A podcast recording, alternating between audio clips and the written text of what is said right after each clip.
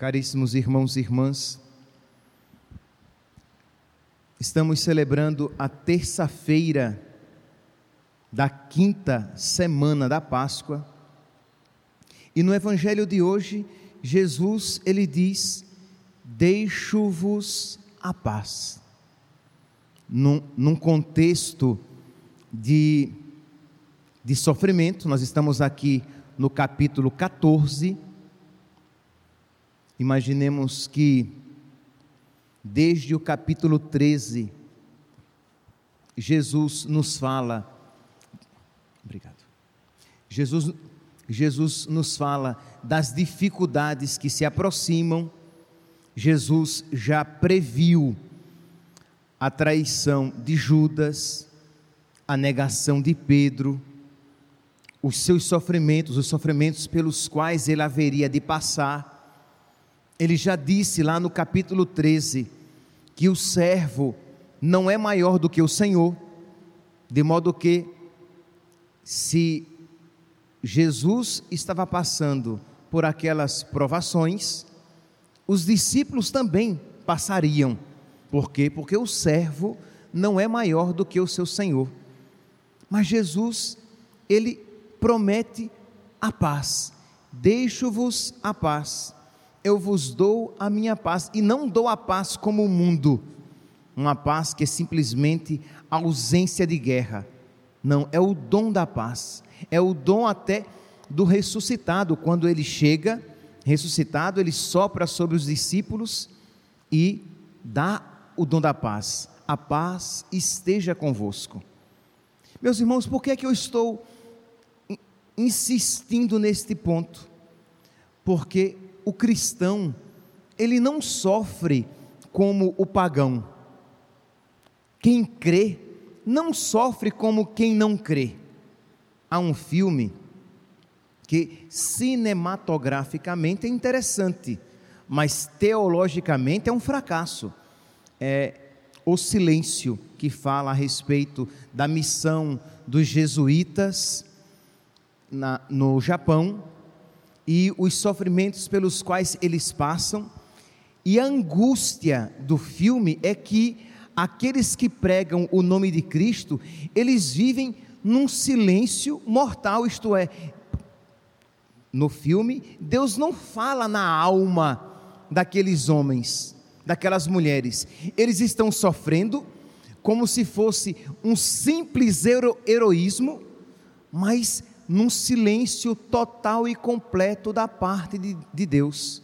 E meus irmãos, não é isso o que nós vemos quando lemos a história dos cristãos que sofreram, e não é isso que nós experimentamos quando rezamos.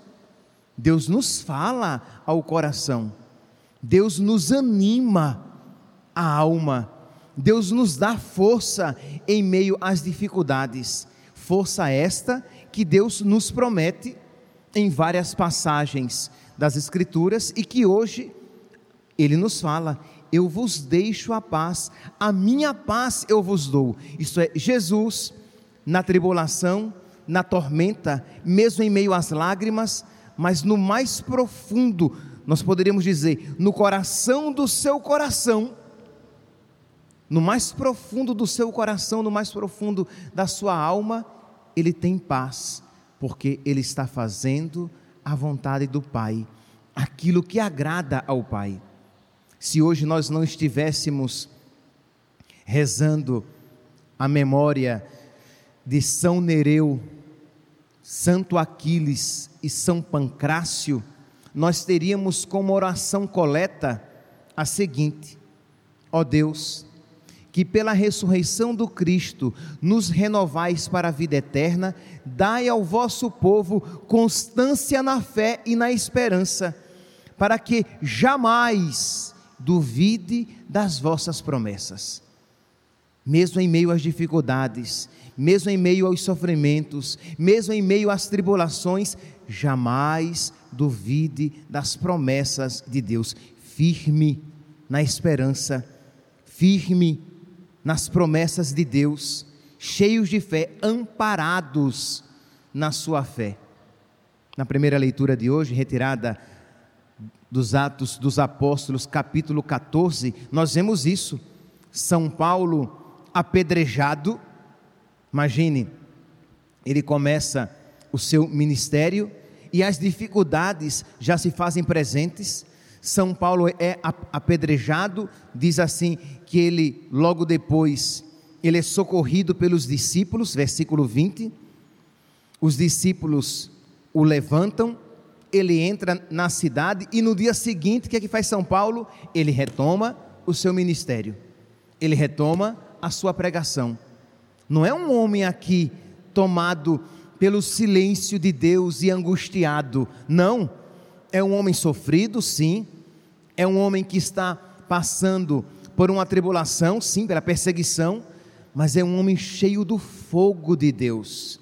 Este fogo que podemos chamar de paz, podemos chamar de consolo, podemos chamar de presença, podemos chamar de ânimo, é a graça que Deus nos concede todos os dias da nossa vida. Podemos chamar de presença, presença de Deus.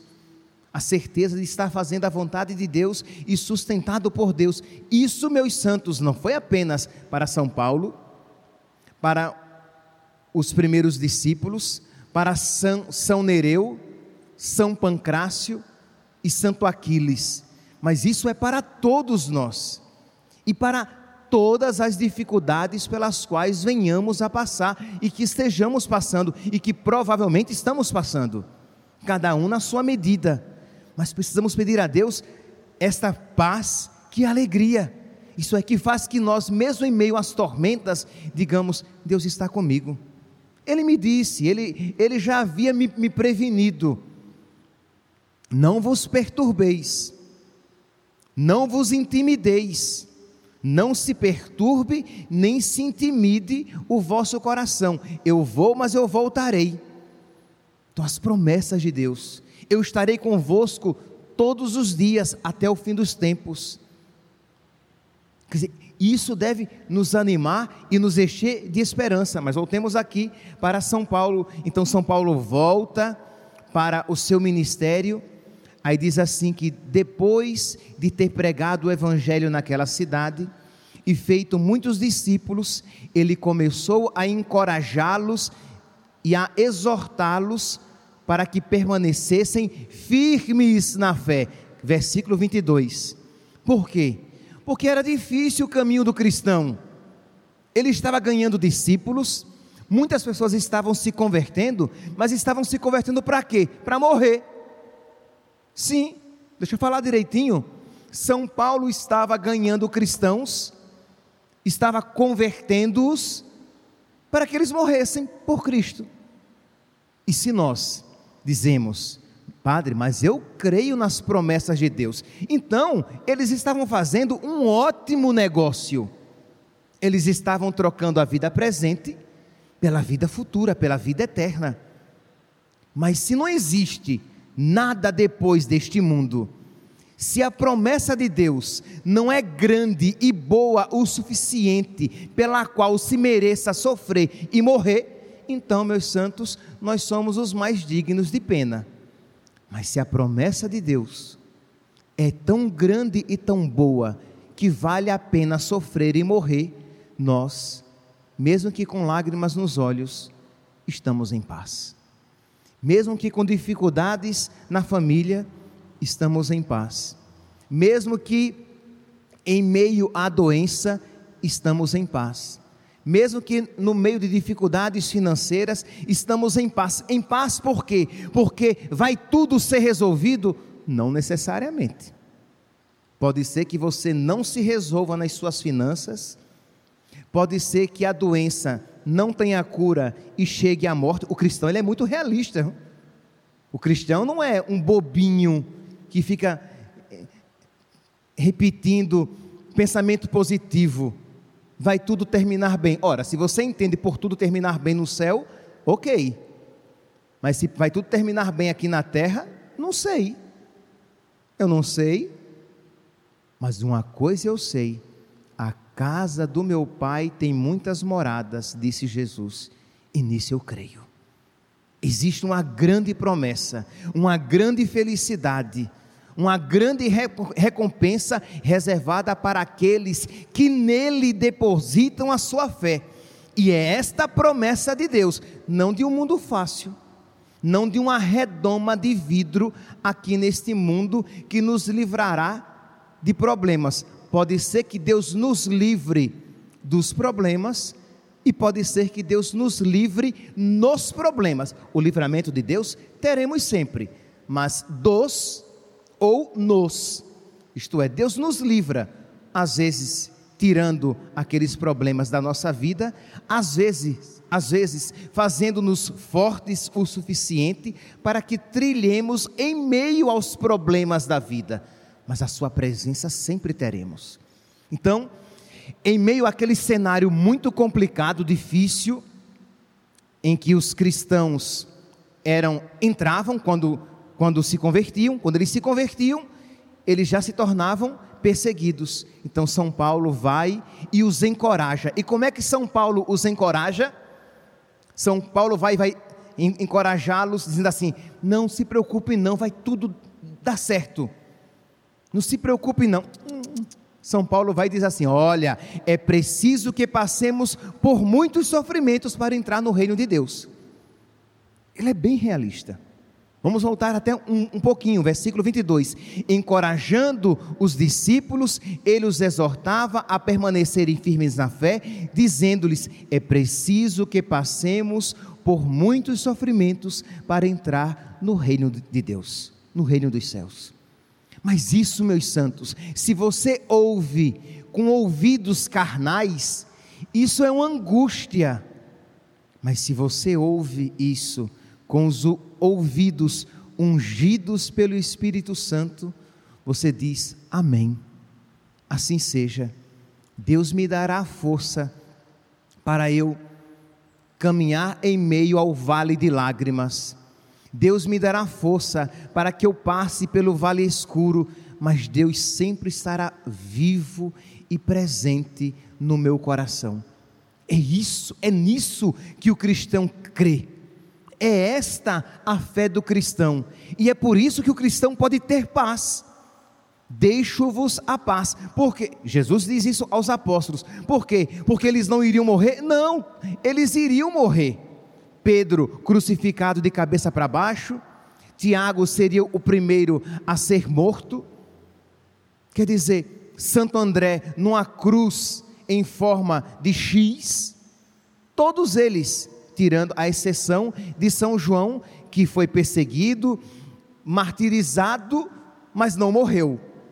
Isto é, foi colocado em óleo fervente, mas não morreu por uma graça particular, mas todos os outros apóstolos e os outros discípulos.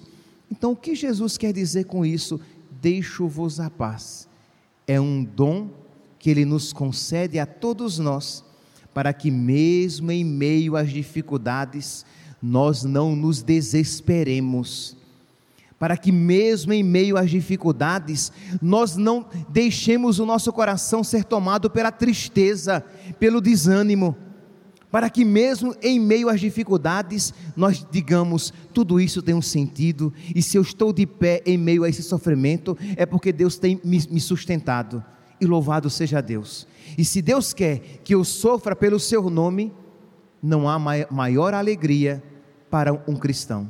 Sim, foi esta a frase que São Pancrácio, de 15 anos, São Pancrácio era um rapazote, um rapazinho de 15 anos, Santo Aquiles e São Nereu, desses dois, nós temos poucas informações. Sabemos que eram militares e que, uma vez tornados cristãos, foram martirizados. Já de São Pancrácio, nós temos mais notícias a seu respeito. Ele era filho de pais cristãos, ricos e nobres, que é os pais de São Pancrácio eram amigos do imperador Diocleciano, que fez uma grande perseguição aos cristãos. E, mesmo sendo amigos do imperador, foram entregues à morte, foram martirizados. Imaginem. Você pode dizer, padre, pelo amor de Deus, que desgraça, né? Então os pais deles, dele, foram mortos. É. Segura aí um pouquinho antes de você dizer que isso foi uma, uma. É claro que humanamente, pelo amor de Deus, foi um sofrimento. Foi um sofrimento muito grande. Mas não a desgraça. Porque não existe maior graça do que morrer pelo nome de Cristo. Pois bem, os pais foram mortos, o tio Dionísio, tio de Pancrácio, o tomou como filho para cuidar dele. E o tio também era cristão. E o tio cuidou, e o cuidou na fé cristã, e o fez crescer na fé cristã, e ensinou aquele menino que por Cristo vale a pena morrer que por Cristo vale a pena viver. Meus santos, nós sabemos isso, mas nós sabemos de cabeça, nós precisamos saber de coração, de alma. Pedir a Deus o conhecimento do, que, que nos vem do Espírito Santo, o conhecimento do próprio Cristo. Vale a pena morrer por Deus, vale a pena viver e viver radicalmente a fé ser fiel a Deus na alegria e na tristeza, na saúde e na doença, ser fiel a Deus nas pequenas coisas e nas grandes coisas. E se você tem sido infiel, bata no peito, peça misericórdia, reconcilie-se com nosso Senhor. Se você tem sido infiel em coisas pequenas, peça a Deus a, a graça de um coração grande. Que se você tem sido infiel a Deus nas coisas pequenas, você provavelmente não resistirá nas grandes provações. Se você não tem sido fiel a Deus nos seus, na sua regra é, de ter vida de oração, do seu terço diário, da sua oração diária, encontro com Deus, na luta para você ser paciente, não ser grosso, não ser grossa com seus pais, com seu marido, com a sua esposa. Se você, meu santo, não se domina nas pequenas coisas, como é que você vai se dominar nas grandes? Entende? Então vamos rezar, vamos matar este homem velho, para que o homem novo renasça em nós. Pois bem, então, Dionísio, o tio de Pancrácio, educou esse menino na fé cristã no amor a Cristo, no amor até o derramamento do sangue, se necessário fosse. E Dionísio foi descoberto e também foi morto. Percebe, meus santos, que que categoria de gente era para ser cristão naquele tempo? Quer dizer, esse menino, os pais foram mortos, e o tio a quem ele conheceu como pai também foi morto por causa de Cristo. E ele já era rapazinho nesta época, e logo depois ele também foi descoberto e foi entregue. Quando o imperador viu que já havia assassinado os pais dele e o tio dele, tentou com falsa amizade ganhá-lo e dizer: para de radicalidade é só você ter uma manifestação pública de amor aos deuses pagãos. Era só pegar um pouquinho de incenso, imagine, era pegar um pouquinho de incenso e jogar no braseiro dedicado àquela divindade. Faça isso e você não vai morrer. E o menino, o rapaz, Pancrácio, São Pancrácio, maior na fé do que muitos adultos aqui presentes, muitos adultos, do que todos os adultos aqui presentes. Aquele rapaz, firme, disse: Estou pronto a morrer por Cristo, porque eu sei que maior alegria não há. Morrer por Cristo. Meus irmãos, percebe a serenidade e a paz no coração deste menino? Este dom de Jesus, deixo-vos a paz a minha paz vos dou. A paz em meio às tormentas. É claro que esse rapaz iria sofrer. É claro que iria doer. É claro que algum temor lhe tomou conta do coração. mas no coração do seu coração, no mais profundo da sua alma, estava a paz e a alegria de, por amor, se entregar à morte a Jesus Cristo. Peçamos, meus santos, Deus não é mesquinho.